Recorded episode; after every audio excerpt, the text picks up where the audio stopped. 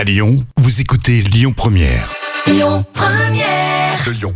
Lyon Première, l'invité politique du samedi avec Lyon Positif. Frédéric Duval. Bonjour à toutes et à toutes, je suis heureux de vous retrouver pour cette nouvelle émission L'invité politique le samedi de 11h à midi sur Lyon Première. On va partir au Sénat, on était la semaine dernière à l'Assemblée nationale. Honneur aux parlementaires avec vous Thomas Dossu, bonjour. Bonjour. Vous êtes euh, sénateur du Rhône et de la métropole de Lyon, les écologistes. Euh, par ailleurs, euh, conseiller d'arrondissement dans le 7e arrondissement de Lyon. Et on va parler avec vous évidemment de politique, puisque on a quand même un programme assez chargé. On parlera aussi également du bilan de mi-mandat euh, de, des écologistes, de Grégory Doucet, de certaines initiatives d'élus LR assez récentes. Mais on va commencer peut-être par quelque chose d'assez simple avant de se plonger dans l'actualité, c'est la période des vœux. On a tout le mois de janvier. Euh, qu'est-ce qu'on vous souhaite, Thomas Dossu, et qu'est-ce que vous vous souhaitez euh, aux citoyens, je veux dire à vos électeurs, même si ce sont des, grands électeurs indirectement?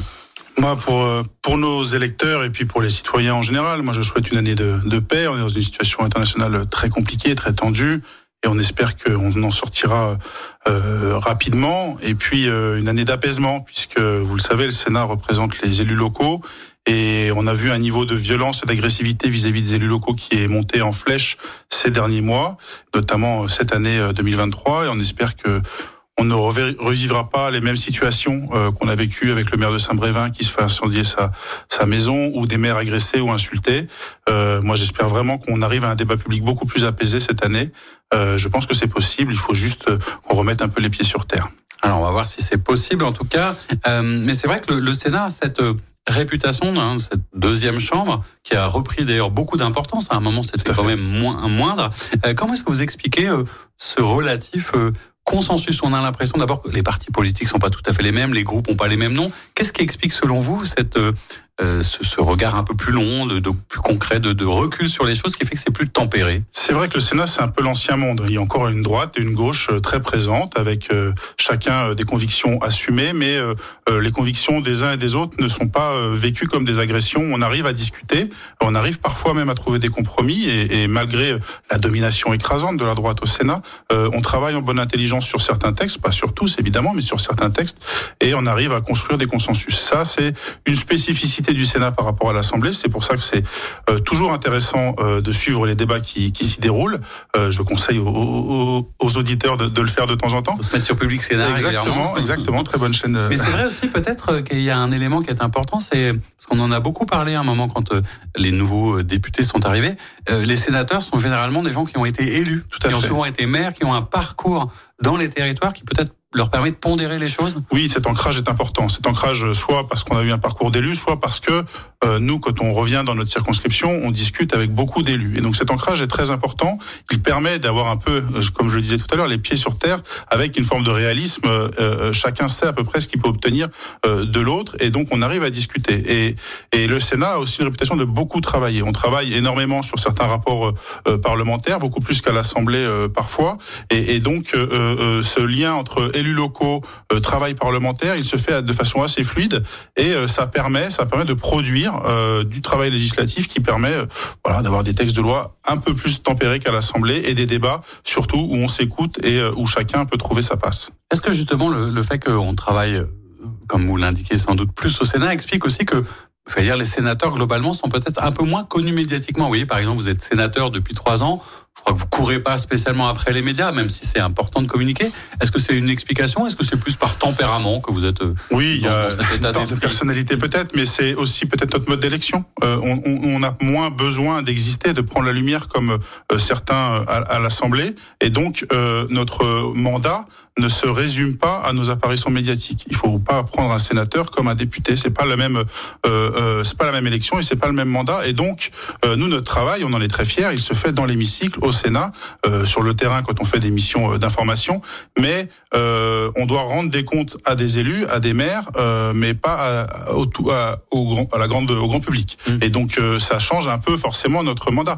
Et mais il y a certains sénateurs qui sont très connus. Et maintenant, je, cette année, en 2023, Yannick Jadot, par exemple, a rejoint le groupe écologiste. Ça apporte de la lumière. On est toujours content quand la lumière arrive sur les travaux euh, des sénateurs aussi. Alors c'est vrai que c'est important. Alors vous parliez de, de, cette manière différente un peu d'avoir une représentation politique avec cette espèce de clivage droite-gauche qui est là. Ça tombe bien, on va parler un peu de politique. Il y a une actualité évidemment assez importante.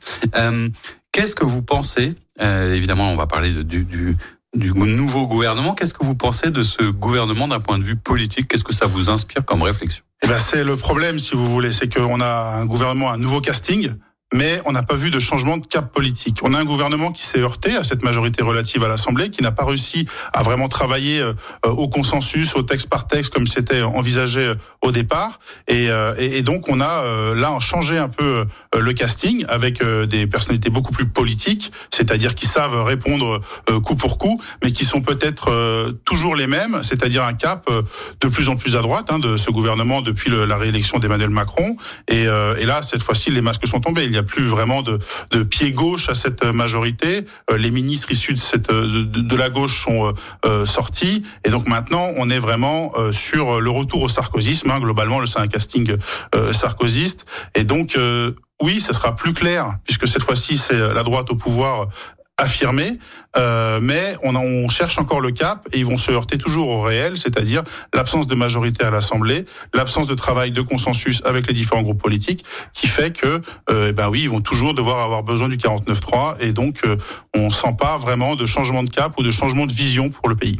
Qu'est-ce que vous pensez, vous? Qu'est-ce que ça vous inspire? Parce que êtes un jeune sénateur, mais vous avez un peu plus de 40 ans. C'est ça. Voilà, donc vous êtes déjà vieux, hein, parce que le Premier ministre a 34 ans. je ne sais pas ce que vous avez fait, mais vous avez un Au peu Sénat, ça va. Je suis encore un peu dans, la, dans la, moyenne d'âge jeune. Mais euh, alors c'est vrai qu'au-delà de l'âge, qui est un élément indiscutable et qui en fait le, le, le plus jeune de l'histoire, est-ce qu'il n'y a pas, euh, j'allais dire, une espèce de euh, de, de, fuite en avant, c'est-à-dire qu'on se dit bah où est-ce que ça va s'arrêter, comment est-ce qu'on fait? On a eu un président euh, qui avait à peine 40 ans, déjà ça nous a tous filé un coup de vieux aujourd'hui.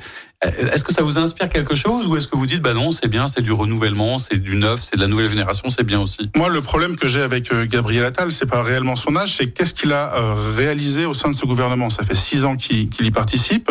là il était ministre de l'Éducation, il a fait énormément d'annonces qui ont fait parler, avec lesquelles on pouvait être d'accord ou pas d'accord, mais il ne les a pas du tout euh, concrétisé, mise en œuvre. Et donc on est, comme vous dites, dans une fuite en avant. On fait des belles annonces, on arrive à communiquer, on explose dans les médias, on devient une personnalité euh, euh, très appréciée des Français parce qu'on a cette stature, cet élan. Mais derrière, le, le concret, on ne l'a pas encore vu et les enseignants et, euh, doivent être un peu maintenant dubitatifs par rapport aux annonces qui ont été faites il y a quelques semaines et une nouvelle ministre qui a aucune expérience dans ce, dans, avec l'éducation nationale qui arrive. Et donc on, on, commence qui, par ailleurs a et la jeunesse et les sports et les Jeux, Olympiques. Bien sûr, ça fait peut-être beaucoup. C'est énorme, c'est énorme. Euh, euh, donc, euh, moi, je suis plus inquiet pour ça que pour l'âge de Gabriel Attal. Il a fait toute sa vie dans les cabinets, il est suffisamment expérimenté, ça c'est sûr. Euh, mais en revanche, j'ai du mal, on l'a pas vu délivrer quoi que ce soit de très concret.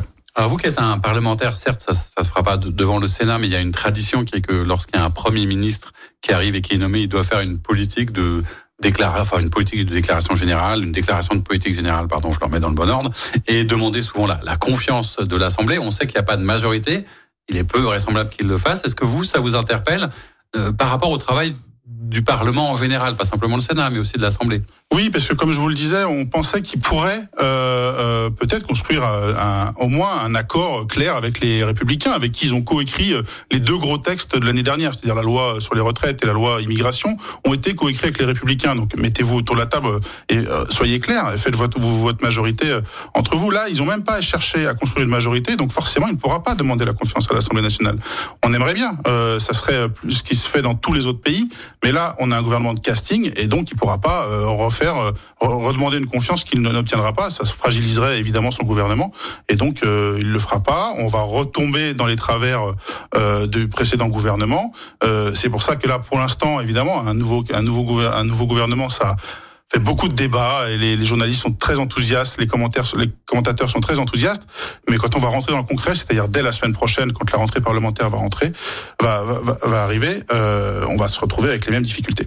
Est-ce que c'est bien, juste en un mot, avant qu'on passe dans une deuxième partie de notre émission, qu'il est conservé ou est-ce que ça vous semble virtuel, le fait de s'occuper de la transition énergétique, notamment, écologique Alors, euh, euh, on a un peu des difficultés à voir où ils veulent aller, puisque l'énergie est passée, repassée à Bercy, euh, ce qui avait été un bel effort depuis le Grenelle, c'est-à-dire que quand on parle climat, on parle énergie, et donc les deux ministères sont liés. C'était une, une, belle évolution en réalité. Et là, maintenant qu'on a reséparé ces deux ministères, on a un peu, nous, écologistes, des doutes sur où va aller la transition. Donc, on est encore un peu dubitatif, on attend un peu les, les ministres délégués, ceux qui vont arriver, pour voir un peu comment ça va s'articuler. Euh, il y avait un travail de planification qui est en route. Il y a des énormes textes sur la, transition qui arrivent euh, à la rentrée. Donc on espère que ce soit plus clair. Eh ben on verra ça et bien d'autres sujets et on découvrira un peu mieux dans une deuxième partie de notre émission.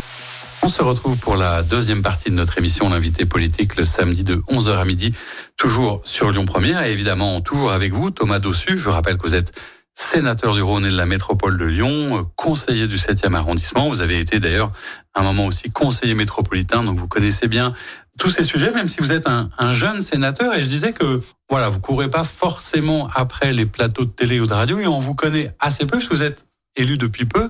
Euh, D'où venez-vous en fait? On découvrira d'ailleurs, vous avez un petit point commun avec Grégory Doucet, mais comment vous êtes arrivé à devenir élu et sénateur aujourd'hui? Euh, moi, je me suis toujours engagé euh, pour l'écologie, euh, que ce soit au lycée ou dans ma, dans ma jeunesse, et puis euh, euh, de façon associative, hein, la plupart du temps. Et puis, il est arrivé l'élection de 2007, où j'étais très enthousiaste par la candidature de Dominique Voinet. à l'époque, et il se trouve qu'elle se prend, c'est la catastrophe, elle fait 1,5%. Et moi qui étais toujours très engagé, je ne comprends pas comment ces idées, qui euh, sont les idées pour moi qui représentent l'avenir, qui représentent une trajectoire, euh, n'arrivent pas à convaincre, euh, n'arrivent pas à convaincre le grand public, n'arrivent pas à convaincre l'électorat, n'arrivent pas à, percer. C'est une des questions d'ailleurs aujourd'hui. Euh, qu'on va se poursuivre sur l'écologie politique. C'est un fil rouge pour les écologistes. Pourquoi depuis temps ça ne marche toujours pas? Ouais, ça ne marche toujours pas. On est à Lyon, on peut pas dire que ça ne marche pas. Au niveau national, oui, c'est la capacité à, à, convaincre. À convaincre. Euh, et donc, euh, c'est à ce moment-là que je me suis rapproché des Verts. Et là, j'ai un peu mieux compris pourquoi on n'arrivait pas, en, fréquentant peut-être parfois des militants, euh, voilà, qui faisaient un certain nombre d'erreurs. Et moi, j'avais une appétence pour la communication, donc j'ai mis au service du de ce mouvement euh, mes, mes compétences. Et puis, euh, on a travaillé. Et mais voilà, ça vient de ce ce, ce décalage entre euh, les la, la, pas la médiocrité, mais en tout cas le, les mauvais résultats des Verts et pourtant des idées et des, des, des principes qui, devraient traverser la société. De plus en plus répandu, c'est-à-dire que tout le monde a la conscience de l'urgence climatique. Exactement. Tout le monde sait que normalement, à part de trois euh, fêlés qui voilà, mais normalement on le sait. Et pourtant, alors localement ça marche, mais au niveau national c'est compliqué. Qu'est-ce qui, qu'est-ce qui bloque selon vous à votre avis? Ah, il, y a beaucoup de choses qui bloquent. C'est des choses, c'est des débats qui sont éternels, mais le fait de, de rentrer dans le dur, c'est-à-dire que oui, on a la conscience. Maintenant, est-ce qu'on a conscience de l'effort qu'il faut faire? C'est quand on peut, on doit passer à l'effort. Est-ce que cet effort est partagé? C'est-à-dire est-ce que ceux qui ont le plus besoin euh, de, de, solidarité Est-ce qu'on leur demande le même effort que ceux qui ont déjà tout? C'est ça, à mon avis, le, le, ce qu'on n'arrive pas nous, à, là où on n'arrive pas à convaincre, c'est qu'on veut une transition qui soit juste pour tout le monde. C'est-à-dire que en fonction de ses moyens et, que ça ne fracasse pas euh, uniquement les ménages les plus euh, pauvres, qui sont déjà en fait les premières victimes des, des, de, des règlements climatiques et, des, et des, des, violences de la société. Et donc, moi, je pense que l'enjeu pour nous maintenant, c'est de montrer que quand on veut engager la société dans des changements, il faut accompagner tout le monde. Il faut que tout le monde puisse le faire en fonction de ses moyens. Et c'est ça, à mon avis, euh, l'enjeu qui vient pour, euh, pour, euh, comme vous dites, traduire la prise de conscience en actes. C'est faire rimer aussi euh, dire la solidarité, la justice sociale et l'écologie, parce que c'est aussi parfois ce qu'on a un peu reproché aux écologistes, c'est de pas avoir une deuxième jambe un peu plus sociale. C'est ça, mais c'est alors je vais vous dire une chose. Moi, je pense que c'est surtout quand c'est des politiques écologistes qui sont pas menées par des écologistes. Vous savez, les gilets jaunes, c'est sous Emmanuel Macron. C'est-à-dire quand, ça a été fait, quand ça a été pensé de façon trop technocratique, c'est pas les écologistes qui ont mis en place le rattrapage de, la taxe euh, sur le diesel qui a provoqué l'étincelle des gilets jaunes. Euh, c'est quand on ne prend pas en compte exactement la justice sociale euh, que nous nous pensons prendre en compte dans nos programmes, hein, mais euh, euh, quand on ne le prend pas en compte, effectivement, là, ça provoque des crispations et c'est normal, c'est euh, entendu. maintenant, la logique, c'est de montrer aussi que l'écologie, ça rime avec bien vivre. Je pense que ce qui a marché dans la campagne de 2020 à Lyon, on pourra parler du bilan, mais en tout cas, ce qui a marché dans le discours, c'est que dans une ville, l'écologie, c'est très concret et ça peut transformer la ville en mieux. C'est-à-dire, on peut, on peut mieux vivre dans une ville où il y a les espaces pour les enfants sont plus larges, où il y a moins de voitures voitures devant les écoles, où on mange mieux dans les cantines scolaires. Tout ça, c'est de l'écologie, mais de l'écologie qui fait mieux vivre et qui change un peu la vie. Et où on retrouve d'ailleurs, c'est ce que disent la, la plupart des élus et des maires de communes, c'est que c'est que localement, on peut encore faire changer des choses, faire avancer, etc. Vous parlez de, de, de votre jeunesse, hein, quasiment. Euh, comment est-ce que juste par, par curiosité intellectuelle, tout d'un coup, on a la conscience de l'écologie? Est-ce que vous aviez une famille qui était particulièrement engagée? Est-ce que vous avez une lecture qui vous a marqué? Comment est-ce que tout d'un coup vous avez dit c'est vraiment ça qu'il faut faire? Alors on est à quelques euh, jours de la commémoration de, de, de l'attentat à Charlie Hebdo. Et ben moi c'est Charlie Hebdo qui m'a amené à l'écologie. Cabu avait des dessins formidables sur l'écologie. Il y avait des éditos dans Charlie Hebdo euh, sur l'écologie. Moi, c'est ce journal qui euh, traînait sur la table du salon, puisque oui, ma famille était très engagée, euh, m'a permis de me plonger avec parfois de la dérision dans ces combats écologistes. Et donc, c'est par là que je suis, je me suis acculturé à, à ce mouvement et que j'ai continué derrière. Et donc, on arrive en, 2020. Vous vous présentez aux élections, puisque vous êtes élu localement, vous êtes engagé chez ELLV depuis un certain nombre d'années. Et euh, juste avant, et c'est là où je disais tout à l'heure, vous aviez un lien avec euh, Grégory Doucet, c'est que vous étiez engagé chez euh, Handicap International aussi, c'est ça? Oui, tout à fait. C'est Handicap International, c'est une grande institution lyonnaise, hein, puisque c'est une des seules ONG qui a son siège international mmh. à, à, Lyon. et donc, oui, quand on cherche l'engagement, quand à Lyon on veut s'engager quelque part professionnellement, Handicap International est une très belle maison. Et donc, oui, il y a beaucoup d'écologistes en, tout cas d'élus euh, à Lyon, qui sont issus de cette euh, belle maison. Euh, et donc j'en fais partie. Grégory Doucet en fait partie, Maréchal Garin, député, en fait partie aussi. Donc vous connaissiez un petit peu quand même avant d'en arriver là. Oui, on s'est croisés dans les couloirs.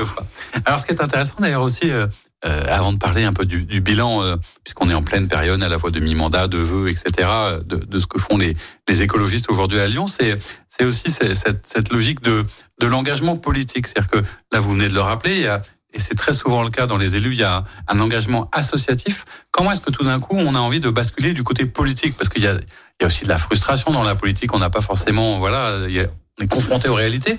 Est-ce que vous, vous êtes content d'avoir basculé de l'autre côté ou vous dites, ah non, l'association, c'était quand même pas mal? Vous dites qu'il y a de la frustration dans la politique. C'est vrai, mais aussi de la frustration dans l'associatif. C'est-à-dire que quand on est dans des combats associatifs, on arrive à mener des choses, à avoir... À faire changer quelques petites choses en bas de son quartier ou, ou, ailleurs, mais on se rend bien compte que les décisions, elles sont prises ailleurs, celles qui ont les leviers, les vrais leviers de changement, ils se retrouvent ailleurs. Et donc c'est pour ça qu'on s'engage en politique euh, initialement. Enfin, en tout cas, c'est comme ça que moi je me suis engagé.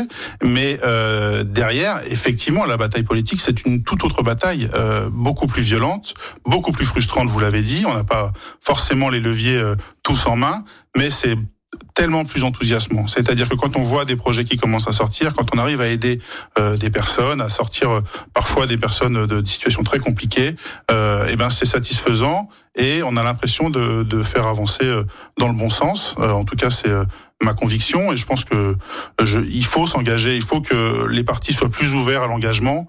Euh, on a besoin, on a besoin de, de, de personnes qui pensent l'intérêt général et qui s'engagent, quel que soit euh, le parti euh, qu'ils choisissent. Voilà, le but c'est de s'engager pour le collectif. Alors on parlait euh, du bilan de mi-mandat, hein, déjà un petit peu dépassé, mais euh, Grégory Doucet, au niveau de la ville de Lyon, mmh. a fait la tournée des arrondissements. Là, il avait fait ses vœux il y a quelques jours où il disait en gros il veut continuer à accélérer la transformation de la ville.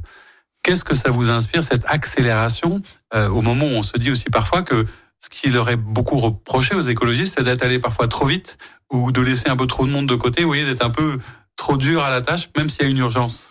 Ce qui est sûr, c'est qu'un mandat, c'est court et que on doit, si on pense que la politique qu'on mène euh, change la, vie des personnes en mieux, les habitants de Lyon, euh, je pense qu'il faut aller toujours plus vite sur certaines politiques.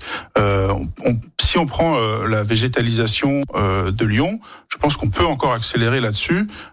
Vu les épisodes de canicule qui frappent Lyon tous les étés, je pense qu'on a besoin d'accélérer sur des espaces verts plus visibles à tous les coins de rue, parce que ça fait du bien, ça fait baisser la température globale, et en plus, il est, connu maintenant par l'OMS que vivre à proximité d'espaces verts, c'est bon pour la santé. Et donc, on, ce genre de choses, on peut les accélérer, on doit les accélérer. Un mandat c'est très très court. Les choses commencent à sortir de terre à mi-mandat là, de, qui ont été lancés il y a trois ans maintenant. et donc il faut continuer, en tout cas moi je, je le souhaite, dans cette voie pour avoir à la fin du, du mandat, c'est normal, présenter un bilan qui soit à la hauteur de ce qu'on avait annoncé en 2020 tout simplement. Et donc moi je pense qu'on doit continuer sur cette voie. Alors la politique, c'est aussi entendre quand euh, parfois ça bloque. Euh, je pense qu'on l'a fait. Je pense que les écologistes l'ont fait. Je pense par exemple euh, au téléphérique qui ne se fera pas depuis cinq fois puisque la population n'en voulait pas. Donc il n'y a pas de honte à dire si la population n'en va pas, ce projet n'était pas le bon et travaillons à autre chose.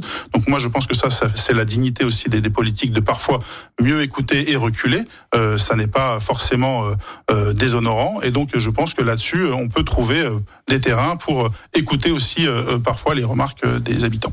Globalement, euh, si je vous demandais quel est le, bilan à mi-mandat de, l'équipe euh, de, de la mairie de Lyon, vous seriez plutôt content ou est-ce qu'il y a des choses qui ont été un peu ratées ou qu'on met, qu'on met peut-être un peu de temps à se mettre en place? Alors il y a eu certes la Covid hein, qui a touché tous les élus, mais on a aussi fait à un moment le, le procès euh, peut-être d'une forme soit d'amateurisme, hein, de découverte, hein, euh, ou peut-être parfois de clivage un peu excessif. Hein, Grégory Doucet, notamment au début, sur certaines prises de position, on a eu l'impression que soit c'était voulu, soit pas. Il était allé très clivant. On a d'ailleurs euh, l'impression qu'il met beaucoup dans, dans, son vin et que depuis quelques mois, ça a beaucoup changé. Est-ce que vous voyez vous cette évolution? Bien sûr. Et est-ce qu'il y a des choses qui ont été peut-être ratées Non, mais vous l'avez dit, vous l'avez dit, les polémiques de début de mandat, euh, c'était des erreurs, on va dire, de, de débutants, puisque quand on veut du renouvellement, eh ben, il faut accepter le revers de la médaille, qui est que un personnel politique n'est pas formaté euh, euh, en arrivant euh, tout de suite aux, manettes. et donc oui, il y a eu certainement des choses mal comprises et clivantes. Hein, vous l'avez dit, c'était pas voulu. donc je pense que là-dessus, il y a eu un énorme progrès et que maintenant nos élus sont beaucoup plus à l'écoute et en tout cas font moins la recherche du clivage. Et ça, c'est très intéressant. sur le bilan en lui-même, je pense qu'on a progressé sur un certain nombre de choses. je pense aux rues aux écoles. Moi, j'en ai plusieurs autour dans mon arrondissement et je trouve ça à chaque fois que je me balade au printemps euh, devant les écoles, je trouve ça très agréable. Euh, et donc je pense que euh, on, on, progresse pas mal. les choses, ont, il y a eu une inertie. C'est sûr qu'on s'attendait pas à cette inertie pour mettre en chose, en place les choses. Vous avez parlé du Covid, vous avez pas. Bon, ça a pris du temps. Maintenant, les projets sortent. On a planté des, des arbres, des, des vergers. On a des pistes cyclables qui commencent à devenir très impressionnantes. Voilà, on a été élu pour ça. On met en place ce programme. Je vois tous les projets sur la rive droite du Rhône, sur Perrache, etc., qui sont très enthousiasmants.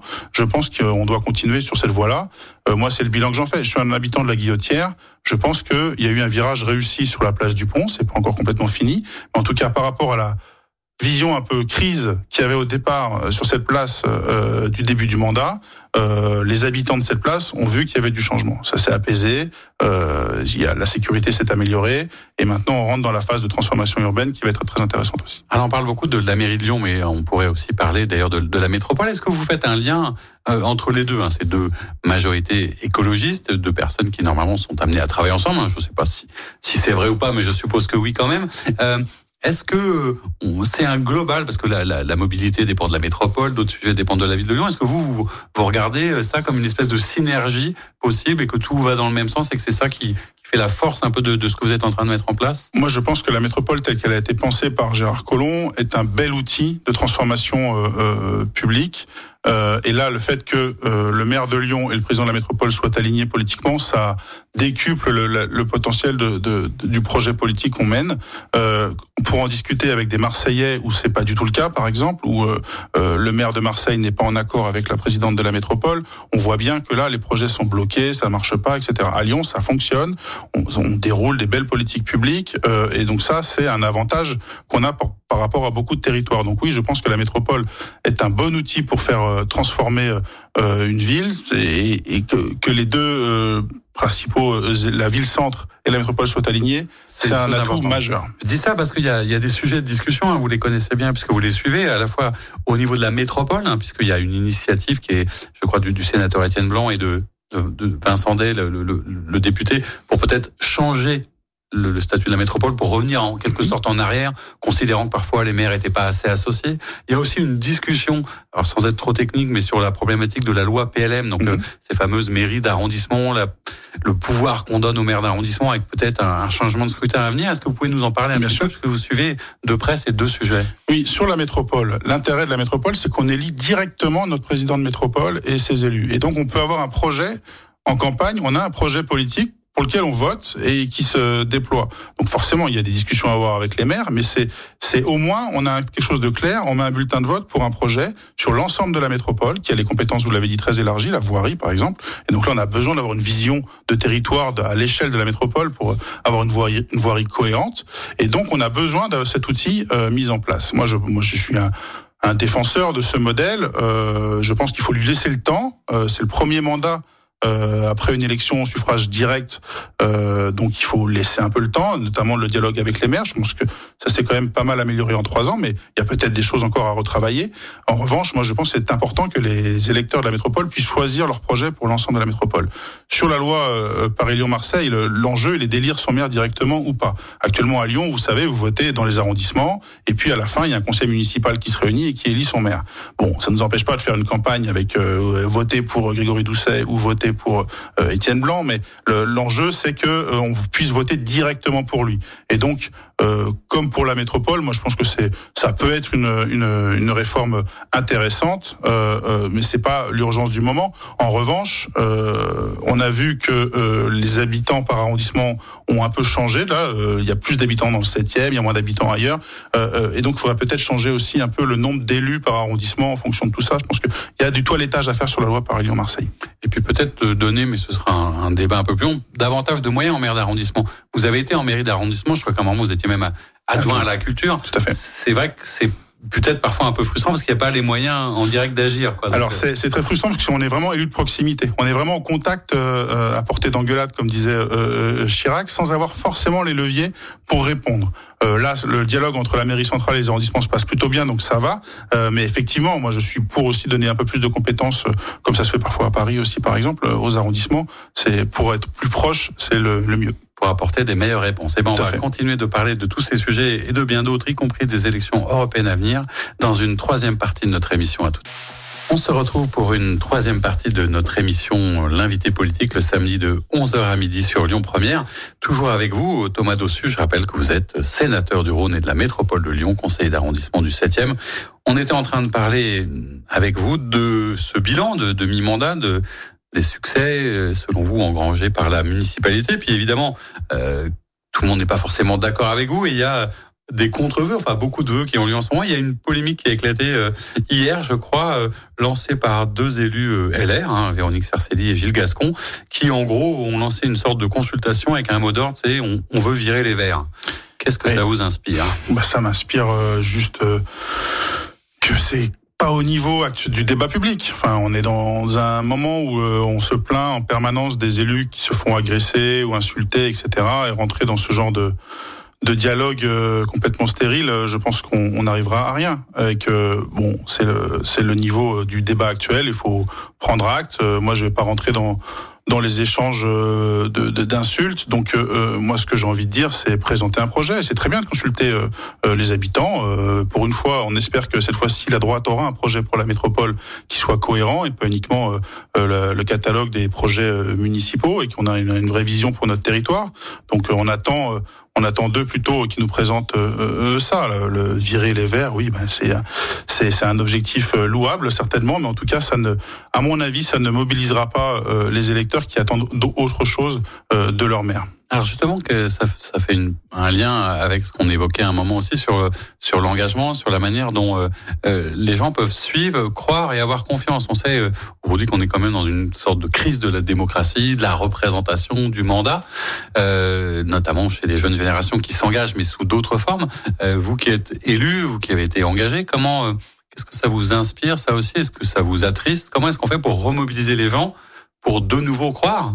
Aussi Parce que si un jour il n'y a plus de maire et plus d'élus, euh, je ne sais pas comment on fera. Donc comment on fait pour euh, tenir le choc face je, à ça? Je pense que euh, le, pilier, le, premier, le premier pilier de tout ça, c'est de tenir ses engagements. Le, les élus ont beaucoup, enfin je pense, notamment à gauche, ont parfois beaucoup trahi les engagements qu'ils avaient pris. Et je pense qu'on ne remobilisera pas les citoyens si on ne tient pas les engagements pour lesquels on a été élu.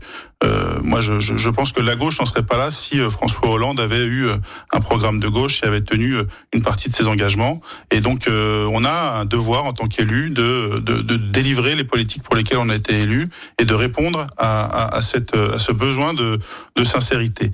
ensuite, je pense qu'il faut que nos structures politiques et nos structures nos collectivités soient plus attentives aux plus fragiles et leur, leur donnent plus souvent la parole.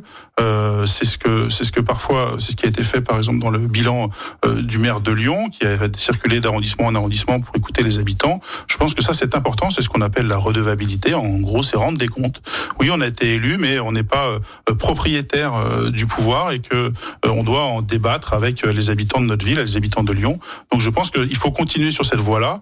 Ça sera pas facile. Il y a un vrai désintérêt on le voit d'élection en élection, l'abstention euh, euh, grossit, mais quand on va discuter avec des habitants de quartiers populaires qui ne vont pas voter, on peut discuter avec eux et entendre des propos très politiques et des, besoins et des envies pour leur quartier. Et donc c'est peut-être par là, en renouant le dialogue, qu'on y arrivera. je dis pas que c'est simple, je dis pas qu'il y a une solution miracle, mais en tout cas, c'est comme ça, c'est par le, dialogue et en tout cas la prise en compte de la parole qu'on y arrivera. et puis la deuxième chose, je pense que ce que notamment ce gouvernement a, a, arrêté de faire, c'est euh, de faire confiance au corps intermédiaire, c'est-à-dire euh, les syndicats, les associations, les collectifs qui, euh, c'est parfois peuvent apporter la contradiction et on ne peut pas leur répondre que par le 49-3, des manifs qui se font réprimer dans la violence. donc je pense qu'il faut renouer les, les, dialogues avec des corps intermédiaires qui existent, qui produisent du débat public et donc je pense qu'il y a un peu plus de respect entre le niveau euh, très haut euh, de l'État et puis les corps intermédiaires à reconstruire. Est-ce qu'il n'y a pas aussi peut-être, et c'est sans doute le, rôle d'élu, hein, même de parlementaire, j'allais dire, euh, une dimension de, de l'ordre de la, la, pédagogie et de l'explication, parce que on le voit bien sur les enjeux euh, qui sont les nôtres aujourd'hui. On en parlait au début de cette émission sur euh, ce que c'est que l'écologie politique par rapport à la conscience qu'on a de l'urgence écologique.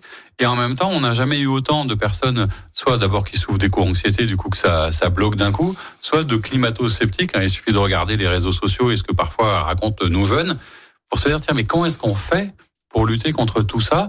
Et ça me fera d'ailleurs un, une passerelle, puisque vous vous occupez pas mal euh, des réseaux sociaux et vous étiez membre de la commission d'enquête TikTok, donc ça, ça m'intéressera aussi. Mais pour lutter contre justement ce climato-scepticisme, comment on fait de la bonne pédagogie sans tomber dans ce qu'on vous a aussi reproché, c'est d'être parfois euh, dans une forme d'écologie punitive. Ouais, anxiogène. Euh, ce, qui, ce qui produit l'éco-anxiété, généralement, c'est quand la personne découvre l'ampleur du problème et qu'elle voit la faiblesse des solutions. Généralement, c'est ce, ce, gap entre les deux qui fait qu'une personne peut devenir d'un coup très anxieuse par rapport au futur et à l'avenir. C'est ça. Il faut pas être tétanisé par ça. Et je pense que c'est là l'enjeu de l'engagement euh, des écologistes. En tout cas, c'est notre notre rôle, c'est d'offrir un débouché politique, une voie. Alors, quand on gravit une montagne, euh, on voit le sommet, mais on voit que chaque pas est important. Et, donc, euh, il faut montrer que il y a des étapes et qu'on peut y arriver, que tout n'est pas une montagne, et qu'à la fin, il y a des solutions qui progressivement permettront de, de, redevenir vivre sur une planète habitable. Euh, sur le climato-scepticisme, euh, je pense qu'en revanche, là, qu'il va falloir euh, trouver des moyens peut-être juridiques pour éviter la propagation de, de, discours qui mettent en danger les personnes si on continue de propager, de propager des, des fake news ou des, des, des, citations tronquées de scientifiques, comme on voit beaucoup passer. je pense que la modération des plateformes doit devenir un peu plus stricte sur ces propos-là, parce que ça ne touche pas que le climat. en réalité, on a vu passer euh, des climato-scepticismes sont devenus euh, anti-vaccination, etc., etc.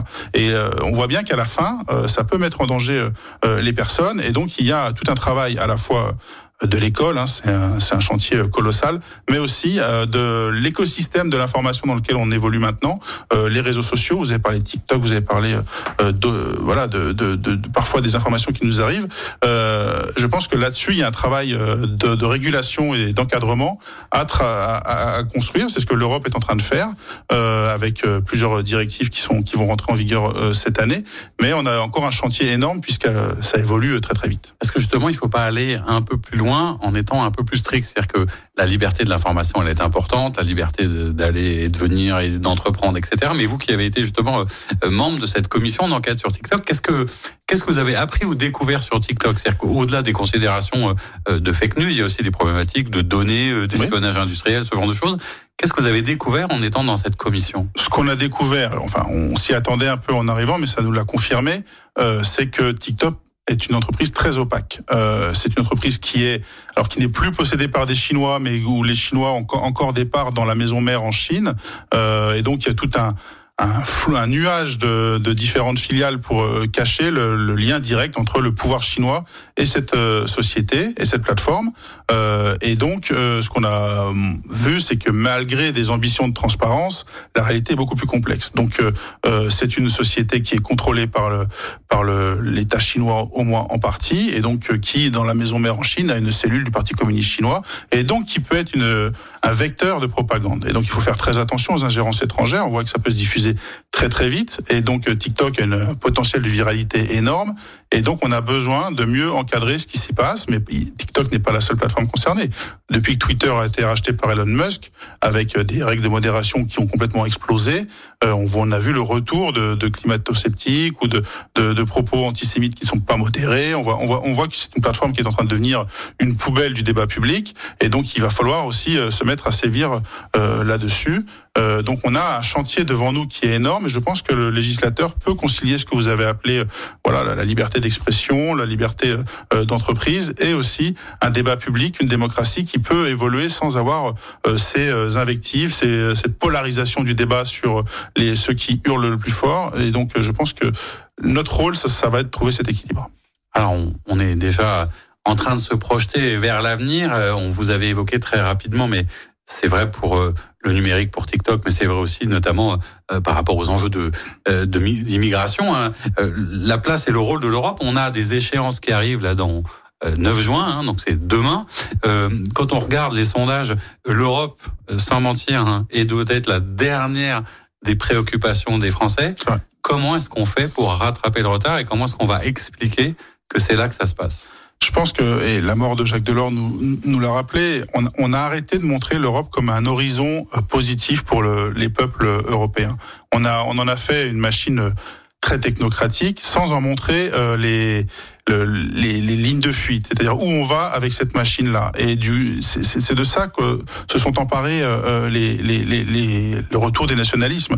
Et en réalité, l'Europe, depuis euh, des dizaines d'années, c'est le seul horizon commun qui euh, nous permet d'avoir une puissance économique hors du commun, d'avoir euh, des frontières qui sont tombées entre des peuples qui se sont fait la guerre pendant des siècles. on a une monnaie commune. On a aujourd'hui besoin d'une Europe puissance puisque euh, les équilibres géopolitiques bougent très très vite. On le voit à Gaza, en Ukraine, etc.